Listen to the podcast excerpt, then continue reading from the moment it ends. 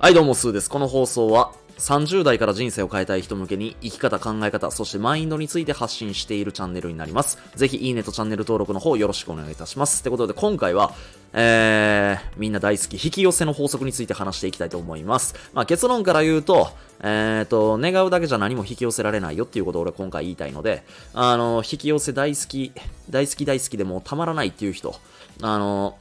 紙に書くだけで本当に何か上から降ってきた、引き寄せられたっていう人にとっては多分鬱陶しい内容になると思うんで、今すぐ切ってもらって結構です。僕のこともブロックしちゃってください。ってことで、えっ、ー、と、引き寄せの法則ってまあ、結局は、行動して行動して行動して、最後まで諦めずに自分が欲しいもの、えー、得たい未来だったりとか自己実現、それを叶えるまでに、諦めずに最後の最後、形になるまで、結果を得られるまで行動し続けた人が、結果を得ました。それを結果を引き寄せた。だから引き寄せの法則って言葉言い換えてるだけの話なんですよ。だって冷静に考えてみてよ。引き寄せの法則っていう本書い本出してる人。で、またそれを情報発信しとしている人ですら、情報発信できるようにななるまでの過程の中で行動してるわけやんか。引き寄せの法則っていうものを本に書いて、そしてそれを出版して出してる人ですら、本を書くための努力してるわけやんか。だからみんななんだかんだ結局行動を起こさない限り何も引き寄せられないのよ。夢リスト書いて、まあ、例えば大谷翔平のマンダラチャートとか書いて、何かこう、その他になんだろうな。いろんな言い方あると思うけど、なんか、叶うノートとか、夢叶い、叶えるための手帳だったりとか、まあいろいろあるよね。そういったものに自分が叶えたいこととかを書くだけで終わってる人多すぎんのよ。あとマーフィーの法則とか読んで、寝てるだけで何でもかんでも引き寄せられるみたいな、そんなバカな話あるわけないやんっていう話で。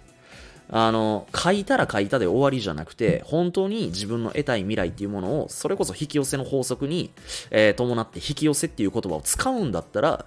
結局叶うまで行動し続けるしかないんだよっていうこと。これ絶対なんよ、ほんまに。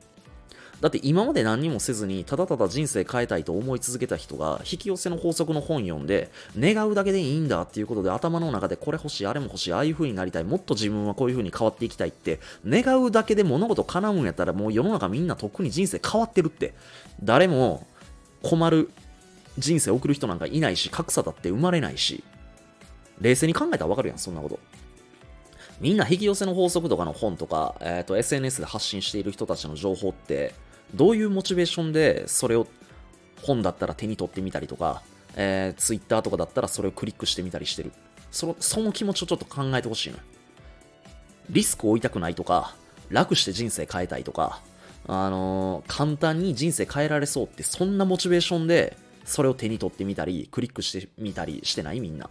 あの、その時点でもう自分が甘いっていうことに気づかなきゃいけないよ。本当に。特にこれ俺30代の人向けに発信してるから特に言いたいんだけど、20代とかはもう今だったら10代の子たちですら起業してるわけやんか。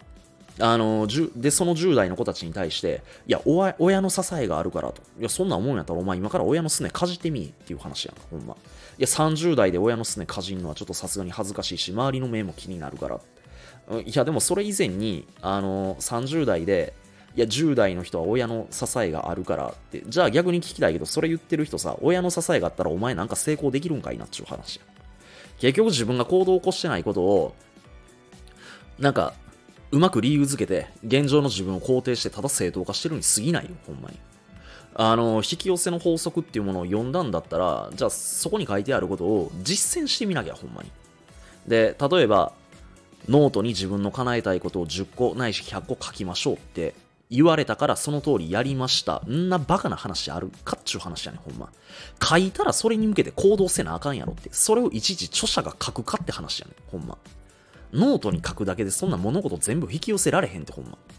うん。それほんまもう一度考えてみんな、俺別に引き寄せの法則とかを発信してる人たちを叩きたくて今回叩いてるわけじゃないのよね、ほんまに。